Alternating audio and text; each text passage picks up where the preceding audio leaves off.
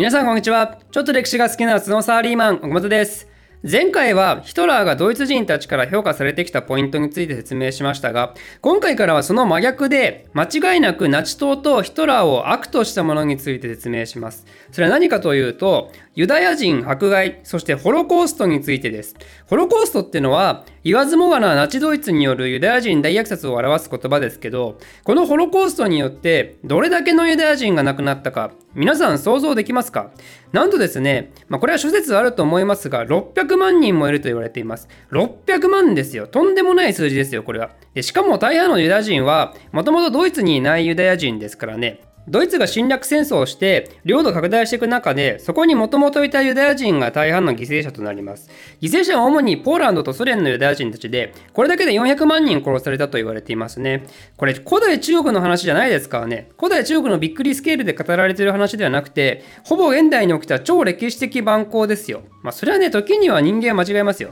人間は別に常に合理的に生きるように生物学的に設計されてないですからね。でもねそうは言ってもねこれはちょっと異常でしょ。なんででこんなことが起こってしまったんでしょうかね。ということで、この話は重たいんで2回に分けて説明をしたいと思いますが、まず今回は、なぜこの時代にレイシズムが起こり、ユダヤ人が迫害されるベースが出来上がったのか、そして次回は国家的大犯罪であるホロコーストがなぜ起きたのかを解説したいと思います。まあ、ちなみにあらかじめ言っておくと、今回結構すごい学説を紹介したりしますけど、これ全部科学的根拠もなくて間違ってますからね。なんでこれらは右から左に聞き流してもらって、信じないようにしてください。ということで、えー、今回からはだいぶヘビーな内容について突入していくことになりますが、ヒトラーシリーズ第7回、始めましょうまず、ホロコーストを引き起こすものの根底には何があったのかって話ですけど、ここには3つの考え方があります。レイシズム、優勢思想、そして反ユダヤ主義です。まあ、全部大変危険な用語ですけど、これらは一部バッティングしてたり、非常に関連し合っていたんですね。まあ、つまりとても相性の良い思想なわけです、この3つはね。じゃあこれらはそれぞれどういうものかっていうのを簡単に説明していきますと、まずレイシズムについて。レイシズムっていうのは人間を生物学的特徴であったり遺伝学的特性によっていくつもの種に区分してそれら種の間に生来的な優劣の差があるとするって考え方ですレイシズムっていうのは古今東西あると思われるかもしれませんが、まあ、意外なことにこの考えは19世紀後半に広まっただいぶ最近に登場した考えなんですね。人間はそれまでも自分たちと異質なものに対して恐怖感や嫌悪感を抱いたりしてきましたけどそれっていうのはゼノフォビアとかエスノセントリズムとか呼ばれる現象ですね。エスノセントリズムは日本語で自民族中心主義とか言いますけど、この意味は自分の育ってきたエスニック集団、民族、人種の文化を基準として、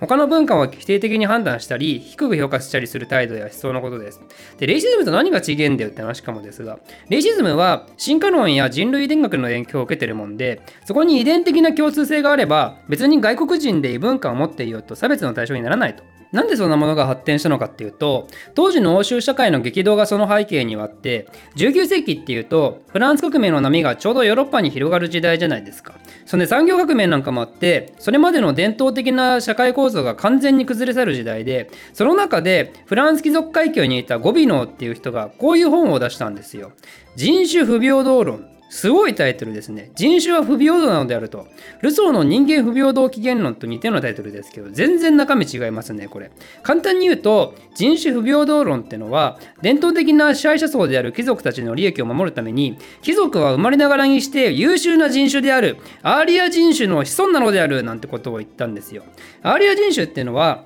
四大人種で通称白人であるコーカソイドの一種で、コーカソイドのトップオブトップの人種のことらしいんですね。まあ、もはやここは神話の世界ですけどね、まあ、詳しく知りたい方はちょっとご自身で調べてもらうとして、簡単にまとめると、このゴビノーの訴えた人種不平等論が少し姿形を変えていって、いつの間にかドイツ民族がアーリア人種だという考え方がドイツの中で広まるんですね。そんでその影響はヒトラーも受けていたわけですよ。アーリア人っていうのは、一応身体的特徴として、金髪とか碧眼とかそういうのがあるんですが、まあ、それだけじゃなくて、高貴で勇敢であるとか勤勉で誠実であるとかそういう精神的特徴もなぜかアーリア人としての定義としてちゃってドイツ人は別に全員が全員金髪壁眼ってわけじゃないんですけどいや身体的特徴は重要じゃない。中身が大事なの中身がみたいなね、まあ、そういうことを言って自分たちを世界最高のアリア人であると考え出すわけなんですね。で次に登場するのが優生学なわけですけど優生学を辞書で引っ張ると人類の遺伝的素質を改善することを目的とし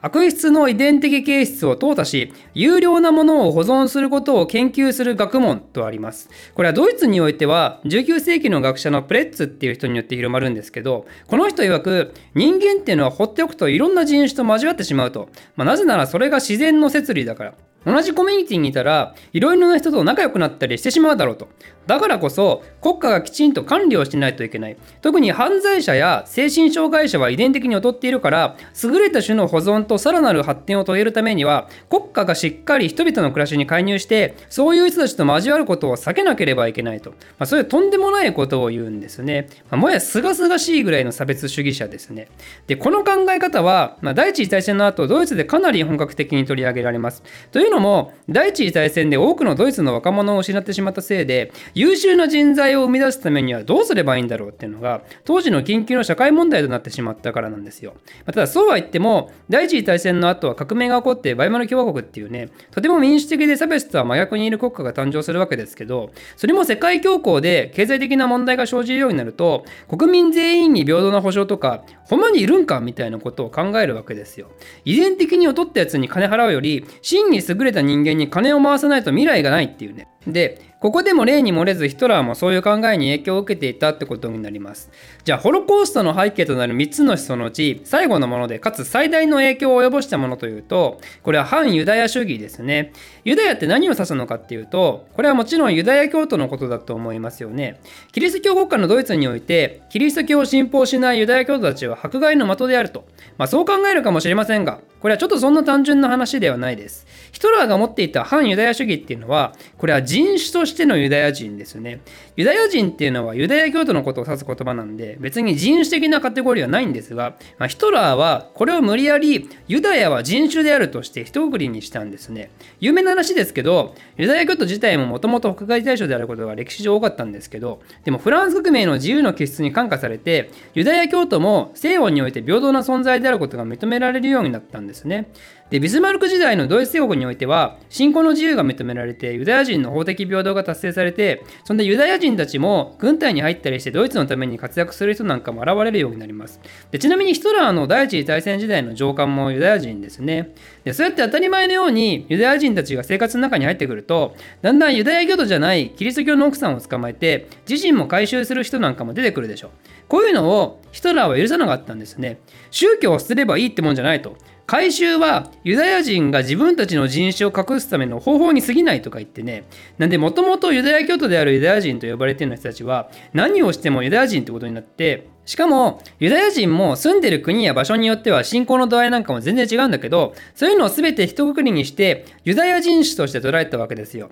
劣等的ユダヤ人種が我々遂行なるアーリア人種とくっついてしまうことだけは、この先のドイツの未来を考えた時に何が何でも避けねばならないっていうような考えに発展していくわけですね。結局ユダヤ人ってかわいそうな人たちで、ドイツ人たちも第一次大戦からずっと辛い目に遭ってきたわけですけど、その責任をどこに押し付ければいいのかに困っていたわけですよ。なんで自分たちはこんな苦しい思いをしてるんだと。第一次大戦の敗北だけでなく、その前の帝政時代からドイツ経済ってあんまりうまくいってないんですけど、そんな中でもユダヤ人ってお金稼ぐのがすごく得意だから、成功者が多いわけですよね。で、案の定妬まれるわけですよ。あいつらどうせ卑怯なことをしてんだろみたいな。自分が辛いのは自分のせいではなく、誰か周りに悪い奴がいるからだっていうね、こういう思考にすぐ至るんで、もはや人間の本能でしょうね。そんな人間の弱さにつけ込んだのが、まあ、つけ込んだっていうか自身もその弱さにやられてたんでしょうけど、それを大々的に訴えたのがヒトラーだったわけですよね。ということで、えー、ここまででその3つの重要な要素、レイシズム、優勢思想、そして人種的反ユダヤ主義について説明をしてきたわけですけど、次はこれらがどうヒトラー政権の政策と結びついていったのかっていう話をしたいと思います。ヒトラーの野望は何だったのかっていうのは、まあ、このシリーズの中でも何回も触れてる通り、ドイツ民族が本来いるべき土地を奪い返して、ドイツ民族のための大同一国を作り上げることでしたよね。でそれがなぜ現在達成できないのかっていうのを考えた時にそれは全て第一次大戦の敗北とワイマル共和国のダメダメ戦後処理のせいだと思っているわけですよ。第一次大戦の敗北はドイツ民族が戦争で頑張ってる時にユダヤ人が悪いことをしてたからって思ってるしワイマル共和国においてもユダヤ人がドイツ民族と平等な権利を持って平気な顔で暮らしてるっていうこいつらをまず取り除かないとドイツ民族が強くなろうにもなれないと思ったわけなんですね。もうなぜならアーリア人種は世界最高であるっていうそのレイシズム的発想とアーリア人がさらに進歩するためには純血を保たねばならないっていう優生思想的発想とそしてユダヤ人はアーリア人と明らかに違う劣等的人種であるっていう発想から来てるわけですよ。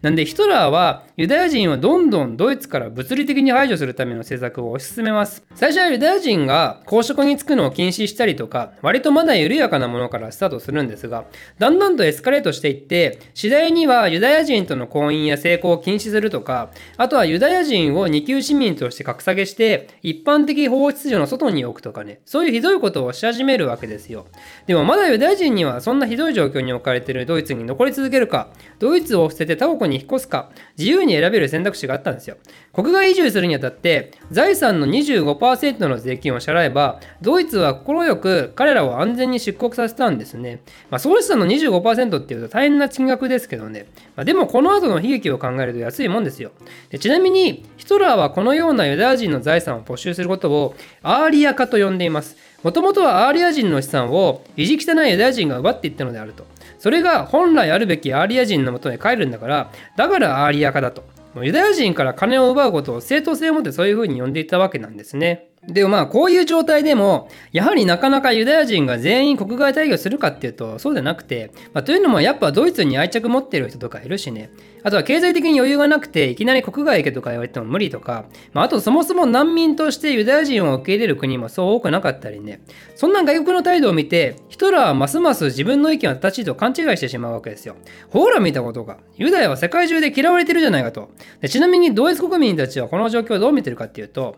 まあ、ユダヤ人かわいそうだけど、まあ、いっかみたいな感じなわけですよ。もうなぜならドイツ人たちも大変厳しい状況にいたから。前回の動画を思い出してほしいんですけど、この時失業率半端なかったわけでしょ。ユダヤ人が仕事に就けないとか、財産没収されて家を追い出されたとかで、もう得語したドイツ人が少なからずいるわけですよ。だからね、まあかわいそうだけど、まあいっかみたいな。あと、ヒトラーも前回説明したように、外交ではまだ結構成功してるわけなんで、まあヒトラーのユダヤ差別は悪いもんだけど、外交頑張ってるし、まあ、いっかみたいなね、まあ、そういう空気感がやっぱあったみたいで、なんで、ドイツ国民たちもはっきり言って共犯ではあるんですよね。まあでも気持ちはわかるけど、当時の経済的に厳しいドイツ人に生まれ変わったと想像してみてくださいよ。ユダヤ人が排除されたことで自分や周りの人たちの生活が助かってるとして、そんな状態でユダヤ人差別やめろなんてね、声高に言えるかと言われたら、ね、多分言えないですよ。だけど、やっぱ国内ではユダヤ人とドイツ人はどんどん確執が生まれますよね。まあ当然ですけど。そのね、1938年になると、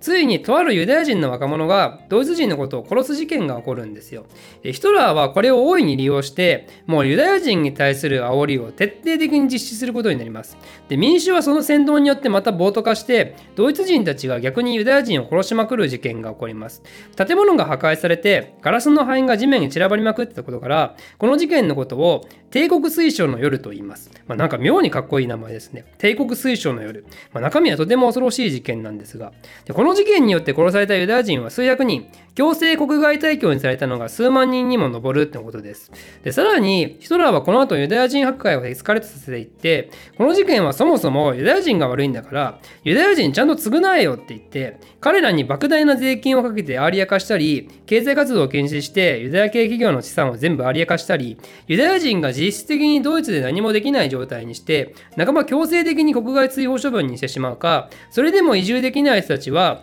ドイツ国内の粗末な収容所に集団で押し込められるようになります。こういう人たちは強制労働などさせられたりして最低限の生活が保障されていたわけですけど結局数年後ポーランドのとある有名な施設へと強制送還されることになります。そう。それこそがアウシュビッツ強制収容所と呼ばれるもんでそしてついにそこでホロコーストと呼ばれる人類史上の大黒歴史が始まることになるんですね。ということで、えー、今回の話はここまでとしてこの続きはまた次回。次回ヒトラーシリーズ最終回です。